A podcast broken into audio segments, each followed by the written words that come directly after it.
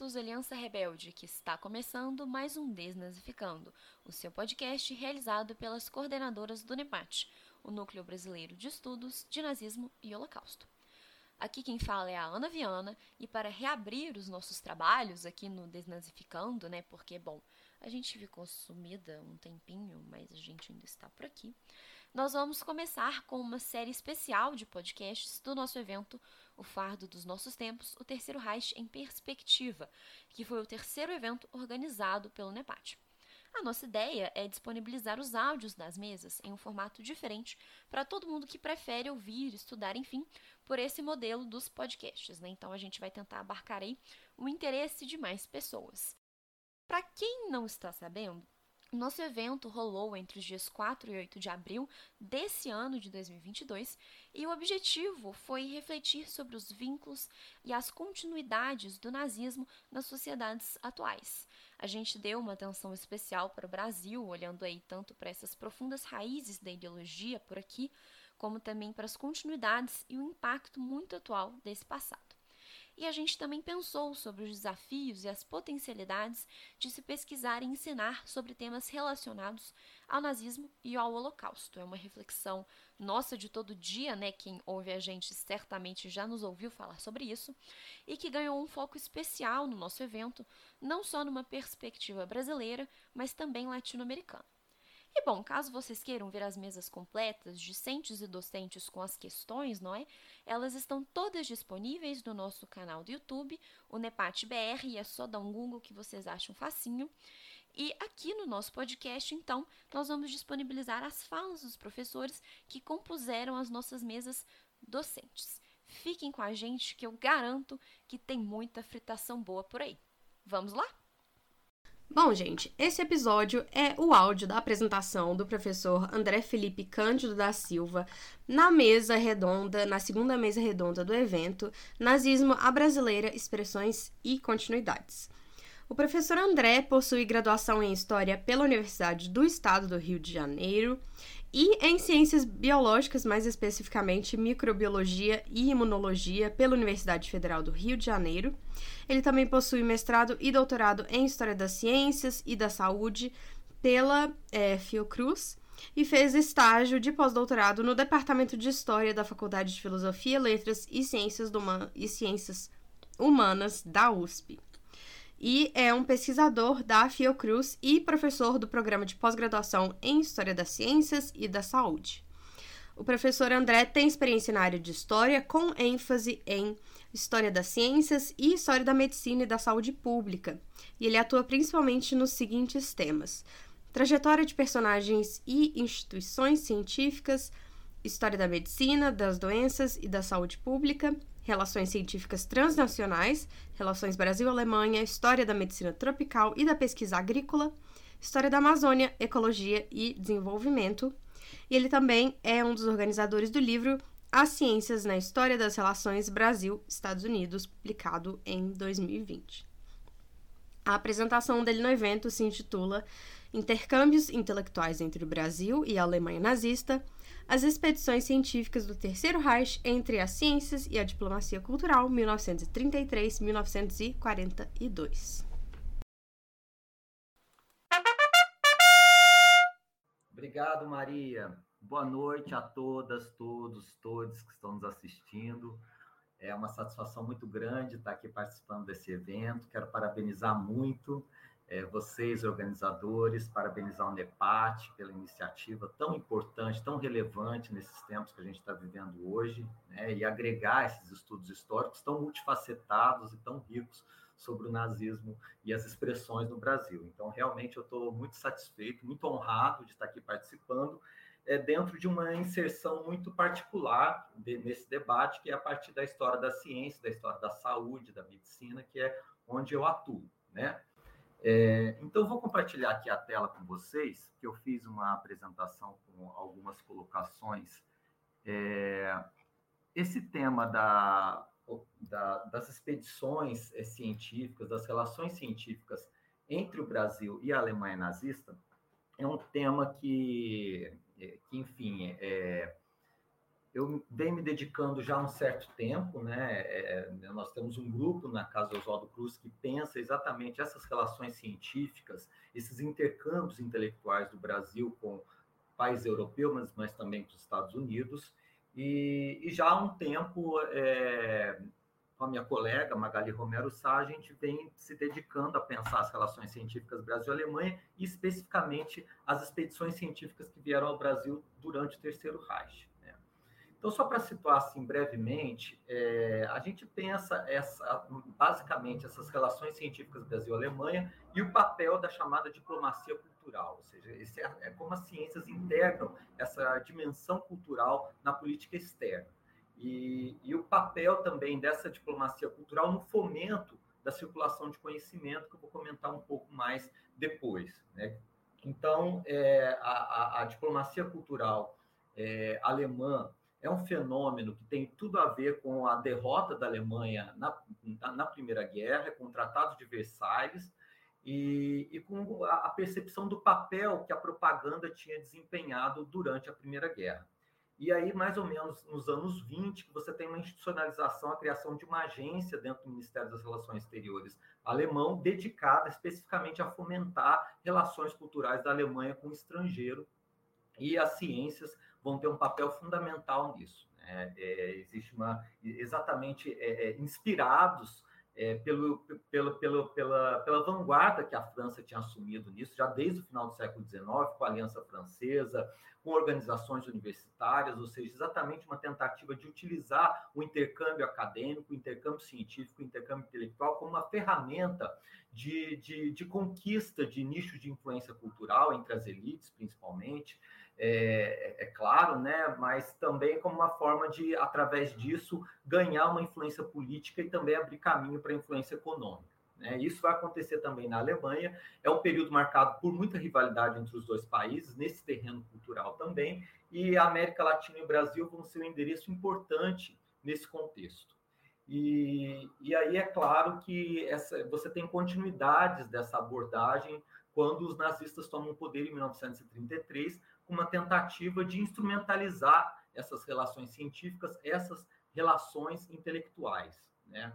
É, e aí, é claro, uma série de novas tensões que vão vir com esse novo contexto político, mas também com continuidades do sentido de, de, de ir adiante com aquelas é, é, ferramentas, estratégias vistas como bem-sucedidas, no sentido de angariar esse, é, é, esse, de fomentar esses laços de conexão cultural, de conexão intelectual. Né? É, isso é algo que acaba afetando é, com a chegada da, dos nazistas, ao, com a tomada do poder dos nazistas, isso é algo que acaba afetando o Ministério das Relações Exteriores como um todo, né? E, e obviamente isso também se reflete dentro das, do, dos órgãos, das agências que estão mais diretamente envolvidas nessa, nessa, nessa política de, de diplomacia cultural, de fomento das relações científicas, com o propósito de conquistar nichos de influência cultural. E, e, e é claro que, com uma, na medida em que você tem uma radicalização política dentro do próprio regime, é, essas tensões elas vão também se ampliando. Porque havia, por exemplo, um esforço muito grande de que essas políticas de, de, de, de relações culturais, de relações científicas, que elas fossem, digamos assim, mais sutis ou que elas não é, evidenciassem propósitos claros de propaganda. Mas é claro que essas fronteiras na prática foram muito mais borradas é, e com, a, com a, a, a própria radicalização do, do, do, do, regime, isso vai vai, vai se confundindo cada vez mais é, sobretudo depois que, que, que, você tem uma secretaria específica dentro do Ministério das Relações Exteriores, então aqueles é, diplomatas tradicionais, mais de carreira, começam a se chocar também com uma série de estratégias é, novas ou estratégias mais radicais com as quais eles não concordam, e também outras agências, isso que eu acho interessante de, de, de, de pontuar aqui, outras agências que também começam a, a disputar terreno e que é algo que acaba acontecendo em toda a burocracia do, do, do, do, nazista, como a gente sabe, como a historiografia bem mostra, isso também se reflete na, na, na, na política de diplomacia cultural. Então, é basicamente assim, adiantando esse ponto dessa problemática historiográfica, mais recentemente, né, já, já há umas, algumas décadas, a historiografia da ciência, a historiografia do conhecimento tem pensado muito nessa perspectiva global e transnacional a questão da circulação do conhecimento, né, do movimento do conhecimento e como isso implica em transformações profundas, né, no surgimento de novas agendas de pesquisa, mas também de transformações profundas pelo intercâmbio entre espaços diferenciados. Né? Então, isso é, é, uma, é, uma, é uma temática que vem ganhando é, é, cada vez mais ênfase nos estudos de historiografia da ciência, exatamente você pensar a ciência para além do, do, dos espaços nacionais, mas exatamente como uma, uma, atividade que ela envolve coletivos diferenciados, e, e esses coletivos, eles são muitas vezes impelidos por um ideal de internacionalismo científico, mas também é, é, é coletivos que estão profundamente marcados por ambições de, de ordem nacional, principalmente nisso que é essa, esse período dos anos 30 aí, como bem o Leandro pontuou aí super bem, é essa era dos fascismos. Né? Então, uma tensão constante dessa, dessas iniciativas que extrapolam as fronteiras de nacionalidade. É, além disso, acho que tem algo importante que eu gostaria de contribuir aqui um pouco, né, que eu gostaria um pouco de conversar com vocês, que diz respeito às, às interpretações sobre a relação entre as ciências e o nazismo. Né? Que geralmente, por muito tempo, essa historiografia, houve uma certa historiografia que, que é, ou disse que, ou afirmou que a ciência no, do, durante o, o, regime nazista, na verdade, foi uma pseudociência. Né? Na verdade, não foi uma ciência, que teria sido uma ciência refratada pela ideologia ou pressionada por pressupostos de ordem política, por um regime autoritário ou que, na verdade, eles tiveram que resistir, ou eles, ou, ou eles foram obrigados a se acomodar. E hoje em dia a gente tem uma visão muito mais é, é, matizada deste processo, né? muito mais como uma simbiose de cientistas com o regime, obviamente em graus diferenciados, mas de acomodações, mas de interesses de ambas as partes. É muito mais nesse sentido que a gente pensa essas relações entre ciência e, e, e ideologia nazista, entre ciência e o regime nazista, é, é, é, assim, de uma forma mais matizada, de uma forma mais complexa, vendo exatamente como é que foram essas adesões e motivadas por quê, né, e, que não foi simplesmente um alinhamento direto e automático à ideologia. E nem por isso que necessariamente você pode chamar isso de uma pseudociência. Longe de querer alegar ou legitimar ou justificar todas as bárbaras, criminosas práticas que foram adotadas nesse período, é, é muito mais a gente reconhecer que essas deformações elas não são passíveis de ocorrer apenas sob regimes autoritários, né? Porque com isso a gente tende a ver isso mais como uma anormalidade, como uma deformação, enquanto na verdade em todo local, em todo contexto em que as práticas científicas são adotadas, elas necessitam de uma reflexão, de uma, de, de, de uma, de uma demanda de uma reflexão crítica acerca da ética, acerca da, da, da, das relações com a política, né? E, e então isso é, é algo é, importante de pensar para a gente não tratar aquilo como, obviamente, com um contexto particular, dramático,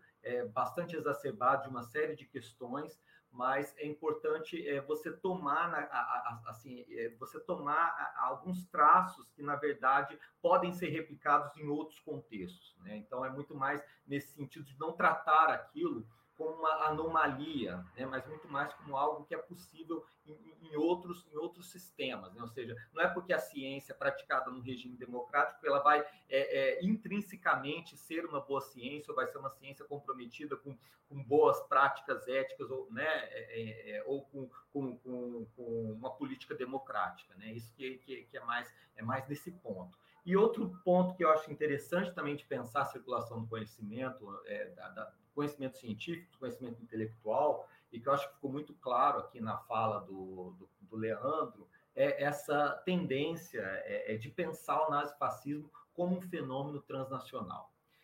E aí, dentro dessas reflexões gerais, bastante gerais, que se insere uma série de, de, de pesquisas que a gente vem realizando já faz um certo tempo, é, atualmente eu estou um pouco mais distante disso, mas é, é, é, essa, essa, essa, temática sempre volta e eu gosto muito de, de, de tratar dela, é, que é, um, que é, é exatamente pensar essa, essa, essa questão das relações científicas entre o Brasil e a Alemanha e essas interfaces, essas complexas interfaces com a política, não só com a ideologia nazista, mas também durante outros é, períodos históricos. Né? E então, é, é, é, basicamente isso que, nesse, nesse contexto de estudos, nesse contexto de reflexões, que se inserem os estudos sobre as expedições científicas que o Terceiro Reich realizou ao Brasil é, nos anos 30. Né? É, e aí é basicamente tentar compreender o lugar da diplomacia cultural na política externa alemã durante o nazismo, levando em conta tudo isso que eu comentei antes, ou seja, essas tensões que se colocam entre as estratégias de políticas estratégias de propaganda, as disputas burocráticas, que nesse momento o Ministério das Relações Exteriores, que tradicionalmente concentrava uma série de agências, de organizações e de esforços, ele está disputando o terreno, por exemplo, com a organização estrangeira do Partido Nazista, que, como mostra uma série de autores, foi bastante ativa no Brasil e, e também tenta tomar para si a coordenação dessas relações culturais, a coordenação dessas relações científicas com uma série de problemas. E, e, um foco que a gente coloca aqui nessas relações é exatamente na, nas ciências naturais, na etnografia e na medicina foram os campos nos quais essa política cultural é, alemã se destacou, porque era onde a Alemanha tinha um prestígio internacional enorme, como vocês sabem, desde o final do século XIX, a ponto de, na, né, logo depois da Primeira Guerra, uma série de políticos, mas também intelectuais, eruditos, né, defenderam a ideia de que, na verdade, a ciência seria uma ferramenta né, e eles falam textualmente dessa forma, né, seria uma ferramenta para reconquistar o prestígio político, o prestígio econômico, o prestígio militar que teria sido abalado com a Primeira Guerra. Então, de fato, a Alemanha deveria se espelhar no exemplo francês e, e azeitar essas, essas, essas relações. É nesse período dos anos 20, basicamente, que surge uma série de instituições que é a ossatura dessa política cultural baseada, é, baseada no incentivo a encontros científicos, a projetos conjuntos, é, intercâmbio de estudantes, intercâmbio de professores. É nesse período, por exemplo, de 1925, que surge o DAD, que surge a Fundação Alexander von Humboldt, que surge a Academia Alemã, que depois vai dar origem ao Instituto Goethe ou seja, uma série de agências que estão se organizando nesse momento e que vão ser aí um eixo bastante importante de atuação dos alemães, muito em referência, como eu disse, a esse exemplo francês, mas também com uma série de especificidades que são próprias do papel da Alemanha nesse momento e, da, e, e, e das particularidades nas quais a ciência, as ciências naturais, a medicina, a etnografia assumem um papel bastante importante. Eu vou, vou ter que falar muito brevemente, não vou poder detalhar aqui muito, né? Eu vou tratar de duas expedições, basicamente. É, nós acabamos, estudamos outras também, outras expedições que aconteceram no mesmo período, mas vou pegar duas expedições aqui, uma delas que é bastante conhecida e, e outra menos conhecida, mas que eu acho interessante para dar uma ideia do que, que dessas questões que a gente quer mostrar com os estudos das expedições científicas. É, então, é, é, essa primeira expedição é a expedição alemã ao, ao Jari, que é liderada pelo Otto Schultz Kampf-Henkel, que vem para a Amazônia, o Jari, que é percorrer a região do Jari, que é um afluente do Amazonas, quase ali no delta do Amazonas, na região do estado do Pará e, ali também do Amapá, que vai até quase a fronteira ali com a Guiana Francesa. É, o Schultz Kampf-Henkel vem ao Brasil em 1935, essa expedição, é, ela, dá, ela dá origem a uma série de, de, digamos assim, uma ampla produção midiática, inclusive. Depois eu posso comentar sobre isso é, é, brevemente, mas acho que é um ponto interessante, né, sobre as, as motivações que trouxe o Otto Schultz Kampf-Henkel ao Brasil.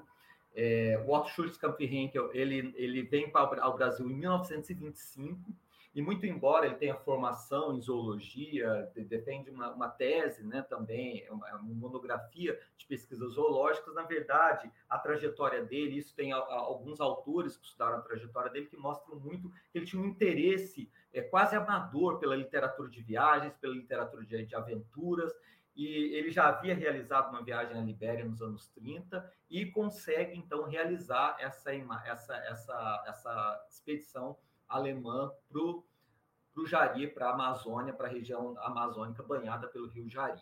Então é uma trajetória bastante particular, porque o Schultz Kampf-Henkel não é um cientista de renome, não é um cientista reconhecido por uma produção acadêmica expressiva, né? Então ele na verdade é, tinha, ele era muito jovem, ele vem com 25 anos, que é algo assim bastante surpreendente mas ele consegue, isso também é algo bastante interessante de refletir, ele consegue uma rede de apoio enorme para conseguir viabilizar essa expedição. Então, ele vem, por exemplo, esse hidroavião que a gente vê na foto, é, foi, foi uma concessão do Ministério da Aviação, chefiado pelo Göring, ele consegue apoio do Ministério da Ciência e da Educação, do Ministério das Relações Exteriores, do Museu de Zoologia e de História Natural, do Museu de Etnografia, do Instituto Ibero-Americano de Berlim, da Câmara da Indústria Fotográfica do Reich, de uma série de firmas privadas, do colecionador privado Julius Reimer, que colecionava é, é, espécimes zoológicas, é, e, no entanto, quando então ele vem legitimado para essa ideia de que seria uma expedição científica, queria percorrer, isso é um ponto bastante interessante de pensar a expedição dele, queria percorrer o que seria a última, ele chama a última mancha branca da Terra. O que, que ele quer dizer com isso?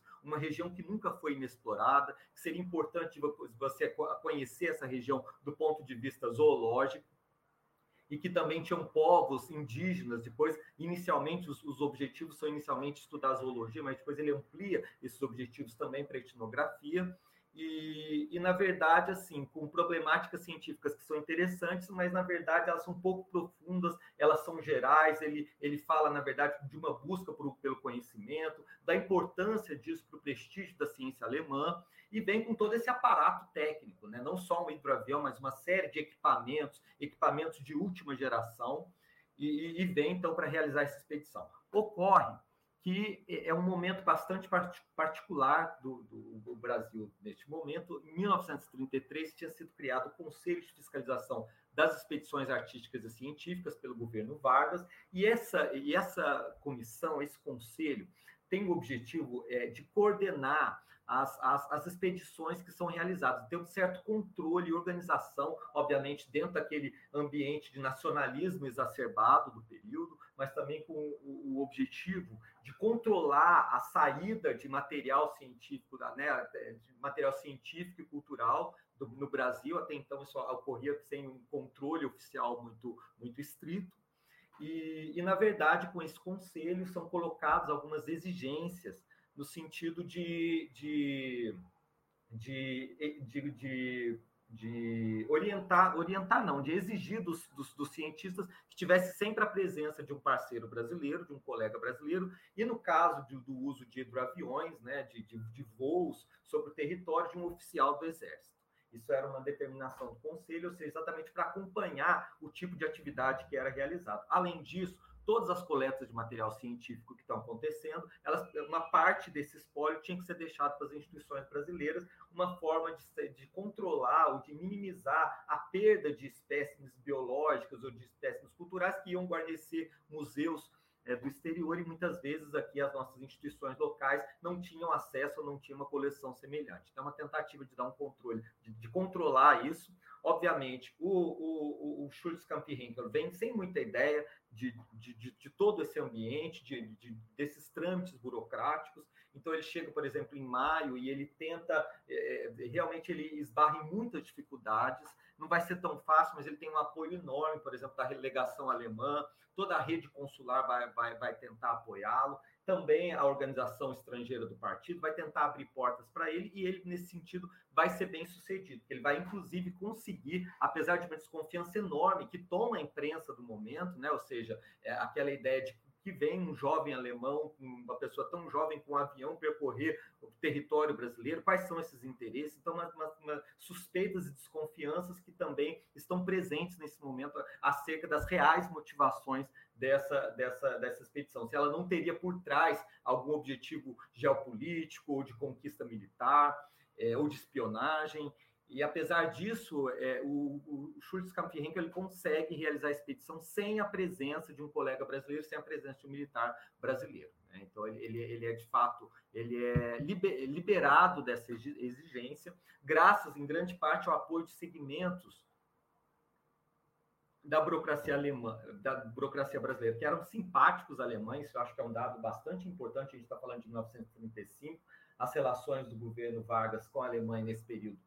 são boas, ou seja, as, as trocas econômicas são extremamente intensas, é, também do ponto de vista político. No ano seguinte, as representações diplomáticas são elevadas à categoria de embaixada, então, o é momento, 1935, é um momento favorável a, a, a, essa, a, essa aproximação, digamos, entre os dois países. E então, apesar de uma, de uma, de uma situação bastante é, é, é desconfortável para o Schultz-Kampf-Henkel de, de, de, de, passar por uma série de órgãos, de tentar viabilizar essas, essa, essa expedição, é, na verdade, isso vai ser muito mais difícil do que ele tinha suposto. Inclusive, assim, é possível perceber, por exemplo, da correspondência diplomática da época, uma certa irritação do, do, do, do, representante alemão que ficava aqui no Rio, porque disse se ele tivesse preparado melhor, se ele tivesse tido algum conhecimento prévio da circunstância, a gente poderia ter poupado é, é, é, esses problemas, mas é uma expedição que ela ganha muita publicidade, publicidade positiva, publicidade, essa publicidade mais desconfiada, e o Schultz Henkel, habilmente, ele, ele joga isso em favor dele, no sentido de que isso precisava acontecer, que ele precisava do apoio é, é, irrestrito do governo alemão, porque caso essa expedição não, não, não se realizasse, seria um enorme dano para o prestígio da ciência alemã. Num determinado momento, por exemplo, ele passa por dificuldades financeiras e precisa de uma verba adicional, e ele é, evoca esse argumento para poder exatamente conseguir essa verba é, se dirige diretamente aos representantes alemães, ou seja, ele tem uma característica bastante clara aqui, exatamente de mobilizar de ele é, ele é um, digamos assim, um empresário de si, né? Ele, na verdade, mobiliza as autoridades e consegue fazer valer os seus objetivos. Isso depois eu, a, a, gente pode comentar depois, é um traço interessante para se pensar, não só a figura dele individual, mas o contexto do período. Ele, por exemplo, faz alusão a essa rivalidade francesa e, e, e alemã, fala que, por exemplo, essa resistência de parte das autoridades brasileiras devia-se a, a, a influência da, da, dessa diplomacia francesa.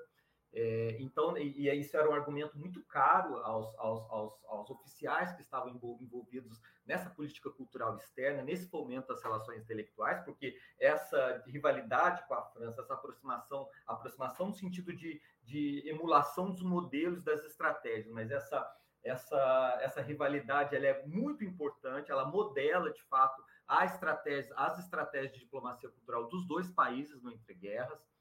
É, e aí, é, os resultados, né? É, é eu estou falando muito brevemente, quem tiver é, é, interesse, essa expedição ela dura cerca de 17 meses, que eles percorrem ali a, a, a região do Rio Jari apesar de todo essa, esse, esse, argumento do triunfo da técnica, né, na verdade, assim, não só o avião, mas toda a, a, a, retórica utilizada pelo, por essa máquina de propaganda é, é, é, posta em ação pelo Schultz Kampf-Henkel, é, na verdade, apesar disso, por exemplo, o hidroavião quebra logo de cara, porque o rio Jari é um rio muito encachoeirado, muito rochoso, um leito extremamente rochoso, e aí chega lá, quebra e tem que ser desmontado para a Alemanha. Ou seja, na verdade, ele vai passar por uma série de percalços e ele vai, é, é, ele vai percorrer ali até quase a fronteira com a Guiana Francesa, vai, vai, vai estabelecer contato com povos indígenas, com os Aparaí, com os Waiapi, com os Waiana, é, e vai, de certa forma, é, os resultados, e vai coletar uma quantidade enorme de espécimes zoológicas, mas também de objetos desses povos, muitos objetos. Parte deles ele acaba tendo que deixar por exigência do próprio conselho, como eu disse anteriormente, tem que deixar no Museu Paraense Emílio Guild, é, e se encontra lá até, a, até hoje mas é, um, é, um, é, é, de fato uma coleção, é um espólio enorme, né? São muitos espécimes vegetais, é, animais, vegetais ele não coleta, mas muitas espécies animais de mamíferos. Até hoje isso vai para o Museu de História, que é hoje o Museu de História Natural de Belém. Até hoje é uma das maiores é, coleções de mamíferos do museu é, muitas coleções, ele coleta um número enorme de coisas, mas sem necessariamente explorar ou sem colocar questões científicas necessariamente. Dali não vão surgir muito, ele vai se, se dedicar depois a processar essa coleção, ou mesmo a, é, isso é algo que o, os autores alemães que estudam a, a trajetória do, do, do Schultz Kampf-Henkel pontuam muito. É, é, é, ele coleta, coloca lá e depois não vai, não vai se preocupar em aprofundar as, os aspectos científicos que estão é, envolvidos, por exemplo, se, se são novas espécies, se não são novas espécies, ou mesmo algumas questões de natureza ecológica que ele tinha colocado inicialmente no, no, no projeto. O que ele vai se dedicar é um esforço tremendo de divulgação dessa expedição na esfera pública. Né? Então, muita cobertura da imprensa. Ele vai lançar um livro é, ele vai lançar um livro, vai lançar uma exposição que, que vai ter uma repercussão enorme, uma audiência muito grande, inclusive com a pre, é, presença de líderes nazistas, de lideranças do, do regime nazista, como o próprio é, é Goebbels. O Ministério da Propaganda está acompanhando isso de perto. Um vídeo, um filme, um documentário que ele lança também, sempre estilizando essa ideia do pioneirismo, essa ideia do triunfo da técnica, e uma visão extremamente estereotipada, desabonadora dos indígenas brasileiros, né? de, certa, de certa forma, ou, ou é uma, uma, é uma visão muito caricata, é uma visão muito romântica, a ideia de uma certa ingenuidade, ou seja, ele não está referido a, ao complexo debate etnológico que já existia na época, inclusive apagando ou silenciando precursores que já tinham estudado aquela região ou que já tinham contato, conhecimento daqueles povos. Ao contrário do que ele afirma, aquela não era uma região intocada, aquela não era a última mancha branca da terra. Aquela região era uma região, inclusive, latifundiária de, de, Júlio de Andrade, que explorava a castanha ali, que tinha contatos estreitos, por exemplo, com os Aparaí. É, então, ele negligencia esses antecessores, esses diálogos intensos que já aconteciam ali mas ele, apesar disso, vai, vai, vai se, se colocar como, quase como um aventureiro, como um herói que está, de certa forma, desbravando é, essa, essa, essa região. Apesar de uma série de percalços, né?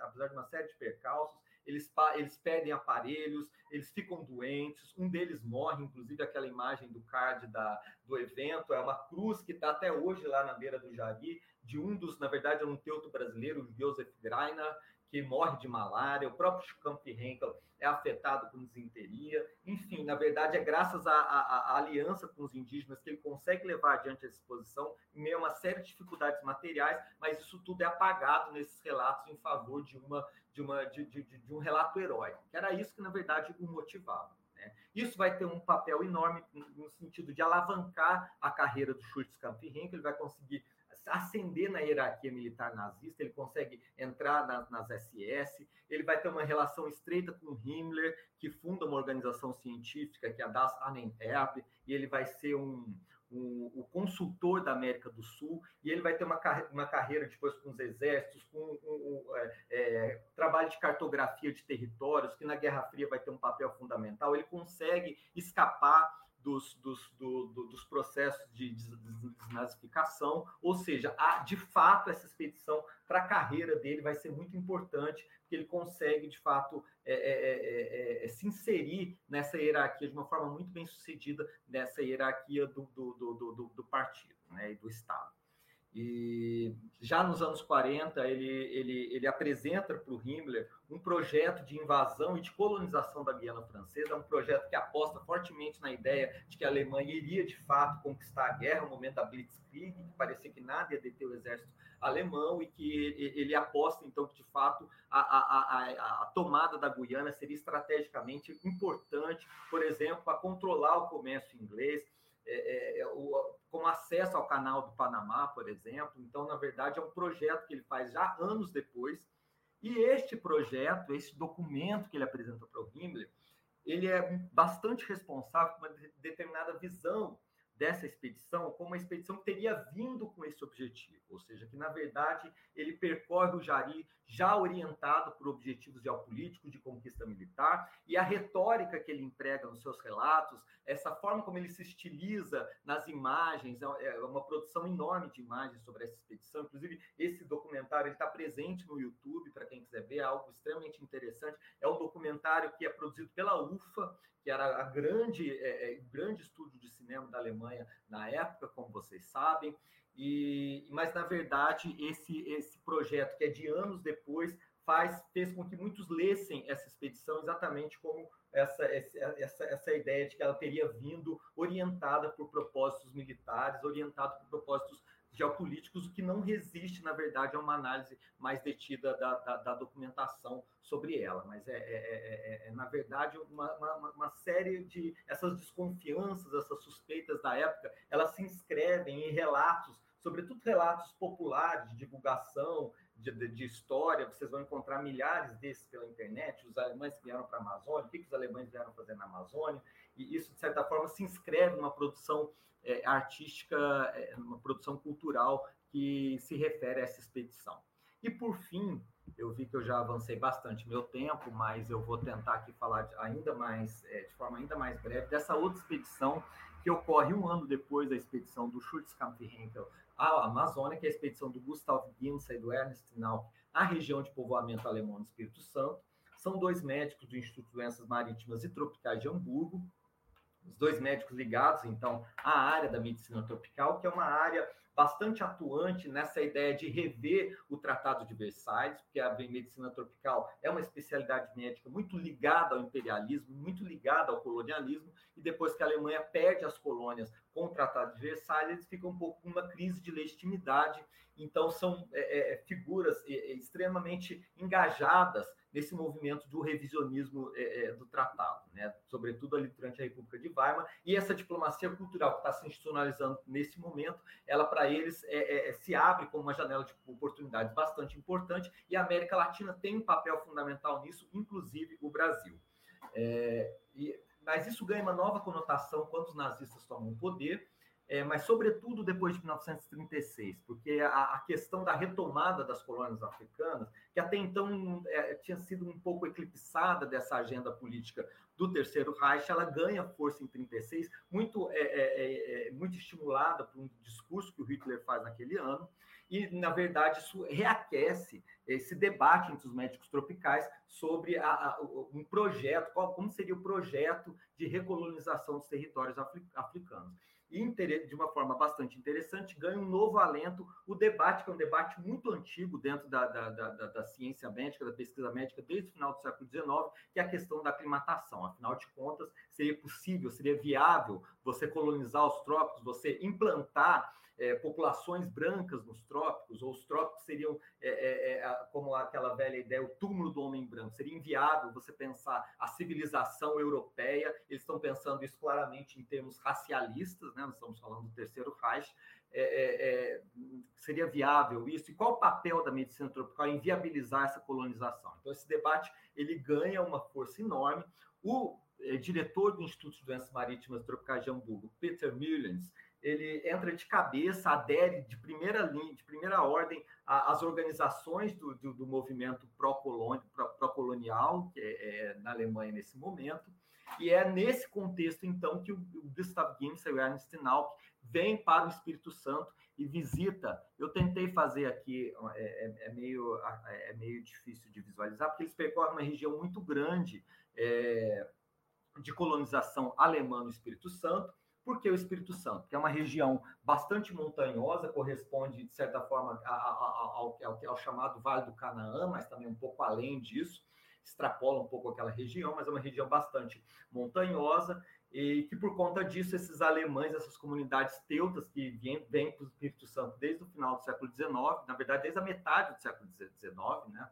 É, na verdade, elas teriam se mantido isoladas. Então, por conta disso, eles não teriam sido, eles não seriam mestiços que já não seria o caso das colônias do sul do Brasil. Então, eles queriam avaliar como é que o comportamento biológico dessas populações teriam se mantido racialmente puras nos trópicos, numa região de ambiente tropical. E aí, rapidamente, a, a, essa expedição tinha antecedentes, que é um plano do geógrafo Oscar Schmida, em 1934, o Ernst Nauck, ele, já, ele, ele, nasce numa região russa, mas uma região russa de colonização alemã, ele já se dedicava à chamada patologia racial e geografia médica, mas ele só vem, afinal de, das contas, em 1936, com financiamento da Fundação Científica de Hamburgo, do Ministério da Ciência e da Educação, com apoio também da Bayer, que é um ator extremamente importante no fomento dessas, dessas, dessas relações, da rede diplomática também, do Partido Nazista e do Henrique da Rocha Lima, que é um personagem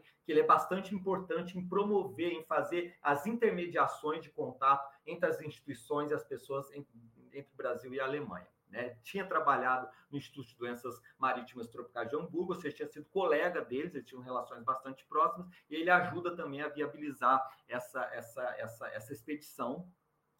E essa expedição, então, está muito ligada ao momento que essa medicina tropical, eu acho isso interessante para a gente pensar o que é esse campo científico no terceiro Reich. Né? A gente tenta, tende a pensar, às vezes, mesmo em termos muito monolíticos. Na verdade, mesmo dentro de uma disciplina como era a medicina tropical, ela está sendo é, é, marcada por disputas internas muito grandes. E essas disputas internas têm a ver, inclusive, com a forma como diferentes grupos e instituições estão querendo é, se valer das benesses do regime. Então, é um momento que, por exemplo, a Sociedade Alemã de Medicina Tropical, ela está dividida entre uma ala mais, radi mais radical, digamos assim, né, que é uma ala, é, é, é, digamos assim, mais próxima desse debate é, racial, do debate eugênico, é, e muito defendendo o, o, engajamento da medicina tropical na, na, colonização do leste europeu, e essa, esse, esse grupo de Hamburgo que está mais engajado nessa retomada das colônias africanas e, e, e, digamos assim, obviamente que eles estão partindo de um ponto de vista racial, racialista, mas também defendendo uma certa ideia de uma viabilidade dessa aclimatação através de métodos de profilaxia tradicionais da medicina tropical, né? E aí, já encaminhando para... Não, não, não. Pulei um aqui, peraí. Basicamente, as conclusões que eles vão tirar nesse momento é que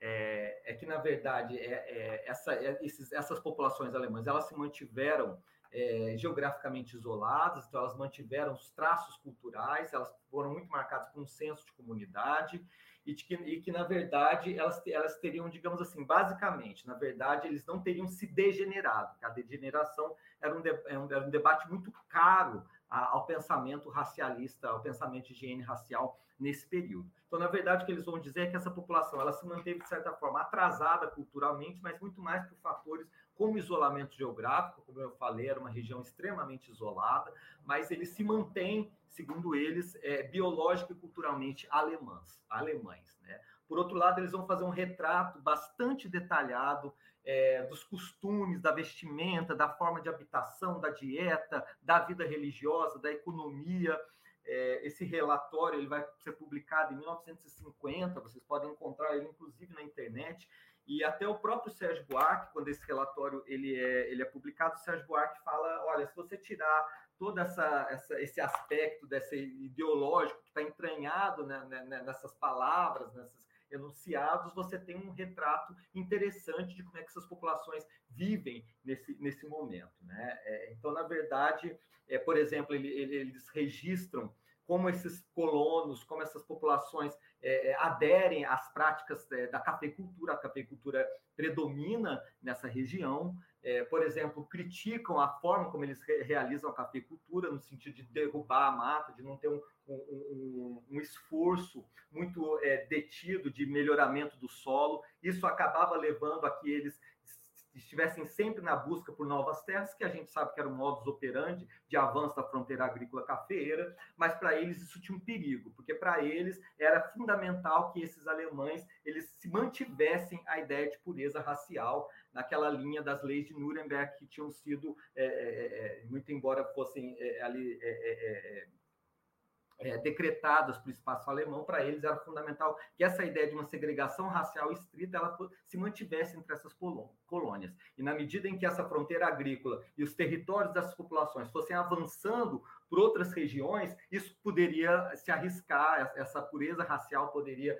ser colocada em risco, porque eles iriam entrar em mais contato com outras populações, com populações luso-brasileiras, que eles eh, se referem da, de, de, uma forma extremamente negativa. É, e, e, na verdade, então, era fundamental que eles adotassem outras práticas. É, e também eles vão, eles vão se basear muito em estudos anteriores, como do Ernst Wagner, que tinha vindo em 1912 estudar essas mesmas populações, vão fazer medidas, vão realizar medidas antropométricas, que era um protocolo bastante comum na, na, na ciência racial daquele período, vão estudar também algumas famílias, é, fazer estudos de sucessões, sucessões familiares, ver o papel da hereditariedade, ou seja, se na verdade essas populações mantiveram esses traços biológicos superiores, que é o que eles atribuem a essa raça alemã, e para aí, aí eles chegam à conclusão de que, na verdade, essa aclimatação ela era viável, ela era possível, com isso, eles estavam querendo dizer que eles não, eles não iam encorajar uma imigração massiva dos alemães para os trópicos, que isso não seria desejável, né, porque inclusive esse estoque racial, eles estão pensando claramente nesses termos, né, esse estoque racial ele deveria ser poupado, que na verdade é, é esse projeto de colonização do Terceiro Reich deveria lançar mão desses elementos para poder serem, os, digamos, os senhores dessa nova ordem, os senhores dessa sociedade colonial mas que na verdade eles é, essa, essa atenção estrita à, à, segregação racial e à, e à manutenção desses caracteres alemães ela deveria ser observada. Né? Então é mais ou menos essa conclusão que tem um impacto enorme no momento em que esses médicos e cientistas estão se dedicando a isso. O relatório vai ser publicado só em 1939, exatamente por esse momento em que esse debate ganha ainda mais força. É, só que depois, quando vem a guerra, isso muda, os termos desse debate muda bastante, e eles vão se engajar bastante nesse projeto de, de expansão militar de outras formas. Quem tiver é, interesse, a gente pode conversar depois sobre isso. O próprio Ernst Nauk, que vai atuar na Polônia, e que depois, que é algo outro traço interessante, que a gente pensar nessas trajetórias pós Segunda Guerra, depois ele assume a direção do Instituto de Doenças Marítimas e Tropicais de Hamburgo, e de certa forma esse passado dele é apagado, né?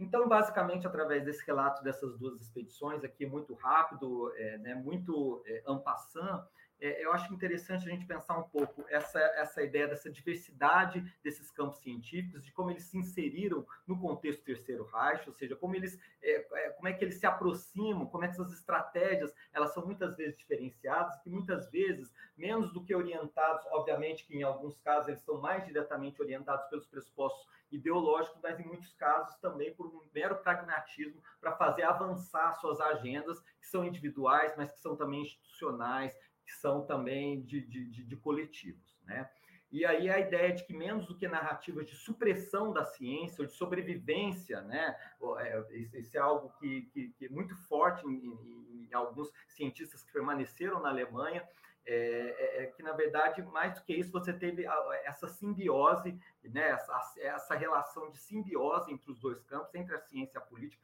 com, a, com tensões, mas certamente com muitas acomodações, com muitas cumplicidades, com muita convergência de interesses, inclusive vários deles vão é, participar muito da economia de guerra, ou seja, vão tentar se aproveitar das oportunidades que são abertas nesse momento. É, e aí é isso, né? Como a historiografia que pensa as ciências do nazismo tem enfatizado, é pensar a ciência política como recursos mutuamente benéficos. E quando a gente pensa nessas relações transnacionais e nessa relação com a, a, diplomacia, é interessante a gente pensar que a ciência ela não, ela não é autônoma, ela não é imune à política, ou seja, a ideia de que quando ela se aproxima da política ela é, ela é deformada ou ela é maculada, essa, essa visão, como eu disse anteriormente, ela é muito presente nessas narrativas sobre a ciência no nazismo, mas na verdade, é, é, é apesar dessa, dessa proximidade, ela é, você tem uma autonomia dos campos, né? ela não, nem é completamente autônoma, ela é, ou ela também não é um epifenômeno da política, um mero instrumento uma mera ferramenta da política em que esses personagens, cientistas, são meros joguetes de, de jogos geopolíticos. Na verdade, não se trata disso. Né?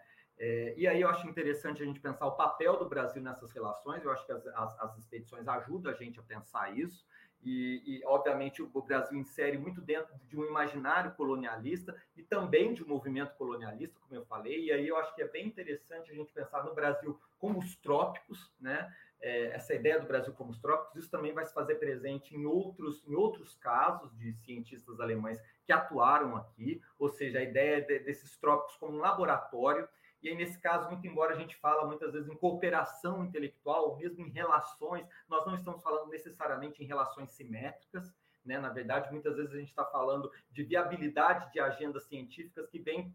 sobretudo, se apropriar de observações, se apropriar de enunciados, se apropriar de objetos. Né? Então, é, não é necessariamente uma relação assimétrica, mas certamente também que os brasileiros, os parceiros brasileiros, não são meras vítimas nessas, né, né, nesses intercâmbios. Né? É, e outro aspecto que eu acho interessante é pensar essas relações intelectuais transnacionais como uma certa normalização e suavização das perversidades do regime nazista, porque nesse esforço de cooperação intelectual, muitos traços desse regime eles precisam ser silenciados, eles precisam ser apagados, eles precisam ser amenizados para você conseguir é, é, tornar a Alemanha um parceiro aceitável nessas relações. E sempre em tensão com os esforços, com a, com a propaganda, com uma tentativa de instrumentalizar de uma forma mais clara, mais evidente essas, esses diálogos para o propósito de propaganda, que era algo que alguns setores menos radicais temiam, é, até pela própria efetividade desse movimento. Né? Por outro lado, acho que é interessante a gente pensar essa circulação do conhecimento, como a historiografia das ciências mostra,